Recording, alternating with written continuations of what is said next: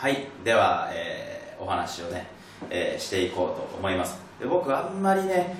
こういうふうに動画で喋ったりとかあのすることがなくてあんまりこうしたくないんですけれども、まあ、その必要性がねちょっと出てきましたんで、えーします。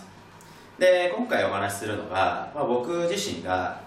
まあ、幼少期というか、まあ、ちっちゃい時から、まあ、どのような流れでこう今にね、えー至ってきたのかというところを今日お話し、えーしたいと思います。で、まあ、いきなりね幼少期の話になりますけれどもうんまああそうですね幼少期の話の前にまず僕自身はそんなにそのなんていうんですかねビジネスをあのこうやるような家系ではないというか、うん、まさか自分が今これをやってるっていうなんかこうビジネスやってたり自分で会社立ち上げてたりとか、えーしてるっていうのはあんまりあの想像ついてなかったというかまさかこんなことになるとは思ってなかったんですね。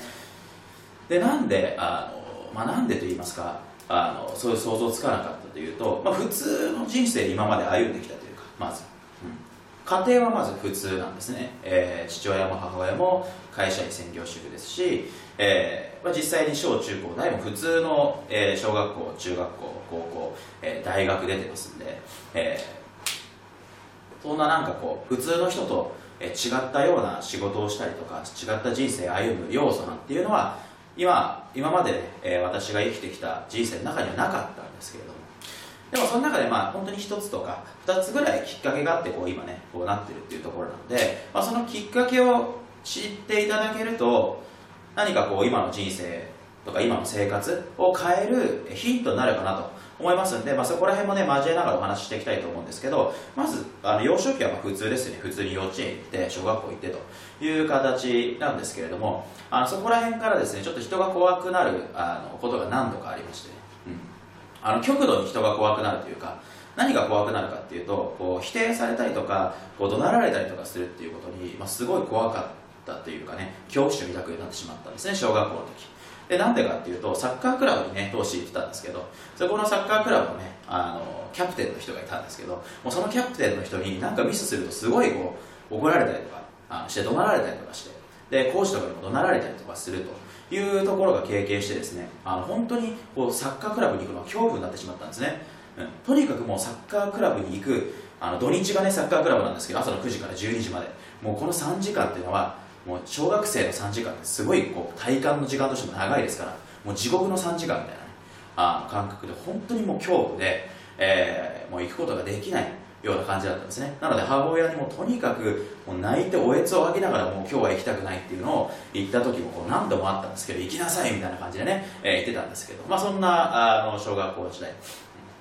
があって。で中学校高校からですねやっぱり何が起こったかっていうと人がこう怖くなってしまったと。いうところがあって、まあ、それもやっぱ部活とかだったんですね、えーやっぱりこういろんな人間にこう怒鳴られたりとかすることが多くてですね、えー実際に普通の普段の生活ではいじられキャラみたいな感じのいじられる性格だったんですけど、まあ、ただあの、まあ、いじりがねそのままいじめに発展することもあったりとか、えーっていう感じでとにかくその学校に行くのが怖いもう本当になんていうんですかね、まあ、私も極度にこう精神状態がこう壁に反応してしまうというかそういう否定されたりとか、えーものすごく大きく怒鳴られたりとか、えーっていうことに極度に反応してしまってなかなかねあのこう怖さが抜けなかったというか本当私の中ではもう拷問を受けてるような感じの怖さだったんですね、うん。まあ、普通にねそういうあの怖いと思ったことないっていうあの場合はなかなかそういう感覚って分かんないかもしれないんですけれども、まあ、これって本当対人恐怖症だったりとかあのの精神病になる人にこう特有のね特徴といいますか、まあ、という形で本当対人恐怖症じゃないですけど、まあ、本当10年間ぐらい人が怖かったんですね、うん。まあ、ビクビクビクビクしながら。いや本当中学も毎日地獄のようなね毎日でしたけど、うん。本当に学校に行くのが憂鬱と憂鬱っていう言葉だと言い切れないぐらいのこう恐怖心みたいなのがあったんですけど。を、まあ、でも親にねバレたくなかったからあの毎日通ってたんですね、うん、本当にだからもう毎日拷問を受けに行くみたいな感覚。で毎日行ってました。高校も一緒ですね。高校も部活サッカー部中学だったんですけど、まあ、そこからバスケ部に変えたんですけど、まあ、バスケに変えても何も変わらなかったんですけどね。あ同じような形でとにかく怖いと、うん。っていう形で、えー高校3年間を過ごしました。で本当にもうトータルで言うと10年間ぐらいね本当に人が怖くて友達もねなかなかこうあんまできずっていう感じでした、うん。で一番対人恐怖症がこうすごいあの、まあ、過激というかね、えー、重症だった時が高校の最後の終わりぐらいですかね、えー、もう本当にどんどん友達がいなくなっていったんですね。もう2人で一緒にいると気まずくて話せない、えー、集団の中でも気まずくて話せないと。だからもう何にも話せないんですね、うん、だからもういてもただ何も喋れない人みたいな、感じでとにかくいろんな人と一緒にいてももう気まずいし苦しいしと。いう形で最終的には親ともあんまり話せなくなったりとか、えー、中学時代にすごく仲良かった親友とかも全く話せなくなっちゃったりとかして、えー、もう今まで作ってきた友達とかあそういう人間関係も全部そこでなくなっちゃったんですね。っていうぐらいあ人が怖くなってですね、まあ、そのまま一浪して、え、大学に入ったわけです、で大学に入ったら何か変わるとは思ったんですね。っていうのは、まあ、今まで中高とかねすごい縛られたコミュニティの中で、えー、生きてましたからそうじゃなくて大学行ったらすごい新しい人間関係を自分の好きな人とか会う人とこう人間関係作れたりいろんなこう自由な、ね、あの未来があるっていうふうに思って大学入ったんですけれども大学も結果その友達ができなかったんですね。サークルも入ってたんですけどサークルも馴染めずにほとんど友達いないと。クラスも友達がいない、えー、で他の友達もどこにもいない。でバイトもしましたけどバイトで仲いい人ももちろんできない。という形で毎日、えー、授業に出て一人で授業に出て、えー、お昼に一人でラーメン食べてでまた授業に出てそこからバイトしてっていう毎日を繰り返してました。だから本当にこの大学あと4年間いなきゃいけないわけですけどもう何すればいいんだろうと。つまらないし友達もいないから。大学生らしいこと一切できない。本当にこの一人の中で大学どうやってあと4年間生きていけばいいんだと、うん、いうところで何か変えられないかなっていうふうに思った時に出会ったのがその当時インターネットの副業でしたかね、うん、に出会ったんですね。っていうのも副業に出会ったのもきっかけがあってそのサークルにあの当時ね一応参加はたまにしてたんですね。その時にあのなんかそのサークルの女の子であの IT 社長と付き合った人がいたんですね。25歳の IT 社長みたいなと付き合ってみんなびっくりしたんですね。サークル中にいた人が。でそれが結構25歳でまず IT 社長も考えられないしすごいしかもいろいろ話聞いてたらその社長さんがすごい自由そうな生活してたんですね。だからなんか良さそうだなと思ってただ自分ビジネスとか企業とか分かんないですから、まあ、とりあえず大学4年間過ごして卒業する頃には起業っていうものを選択できたらいいかなというふうに思ってたんですけどただ、まあ、何をすればいいのかって全然わかんないですからビジネスって言っても、まあ、なんでまず書店に行こうという形で、えー、書店にねあのビジネスの方をこう探しに行くわけですね。っていう時にあの何個かこう見たわけですけど書店でねビジネスの本何冊かこう取ってみて。なんですけどよくわかんないんですね。でパッと右見たら副業みたいな方があってなんだこれはと。で思って見てみたら月10万誰でも稼げますとかね。そういういわゆるなんかこう副業のね広告でよくありそうな言葉がいっぱい書いてあったんですね。でそれを見てあこれだったら自分でもできるのかもしれないなと思って本を3冊ぐらい買って、えー、やり始めたっていうのが一番最初のきっかけなんですけど、まあ、なのでそういうふうな形で副業をね知ってる人と知らない人でかなり分かれるんじゃないかなと思います90%ぐらいの人って副業のこと知らないですし日本にいても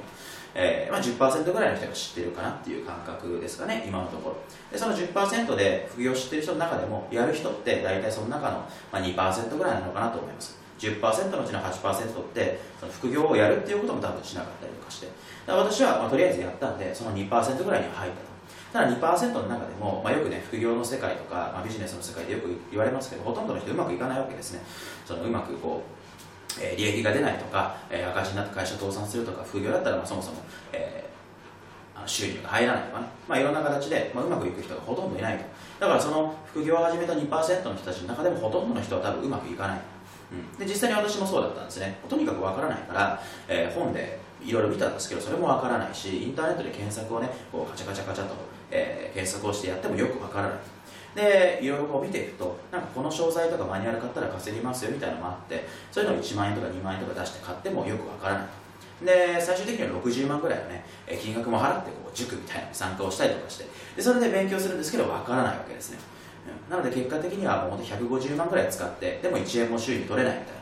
ことが副業を始めてからも続いて大体13か月間ぐらいですかね、えー、ずっとあ1円も稼げない期間が続いたんですけどでもどうしようかってなった時に一つだけあのその中でやってないことがあって直接人に会って話を聞くってことだけやってなかったんですね13か月の間。でそれは何でかっていうとあの本当に私はインターネットとか本の情報だけでやってたんですね。っていうのは対人恐怖症だから人に会うの怖かったんですね。でビジネスやってる人とか社長さんに会うとかっていうのももう私の中では関わったことない人ですから人生の中で。とにかく怖い。と話も絶対合わないでしょうしビジネスの話なんか僕できないし、えー、もう恥かくんじゃないかと。だから会ってなかったんですけどもう150万もね使って1円も出なかったんで13ヶ月も努力して。だからもうここは直接会いに行くしかないと、まあ、そこで決断をしたんですね。なのでもうその時はもう恥かきに行こうぐらいの覚悟をしてあの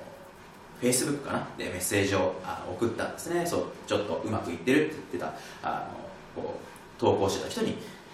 あのメッセージを送ってみて、うん、でそしたら会ってくださいって言ったらいいですよって形でお返事いただいたんででそこで直接会ってお話を聞いてでそこからいろんな人を紹介してもらったりとか、えー、いろんなこう考え方もそうですしその稼ぎ方というかノウハウみたいな部分も教わったりとかしてやっぱ直接関わりながらいろいろ教わっていったんですね。そしたらもうすぐに売り上げ出るようになって、えーで本当にもう5ヶ月ぐらいで利益もね月で100万ぐらい出るようになったりとかという形で結構今までには考えられないような結果が出たんですね。でそこからはもうバイトも辞めたりとか、え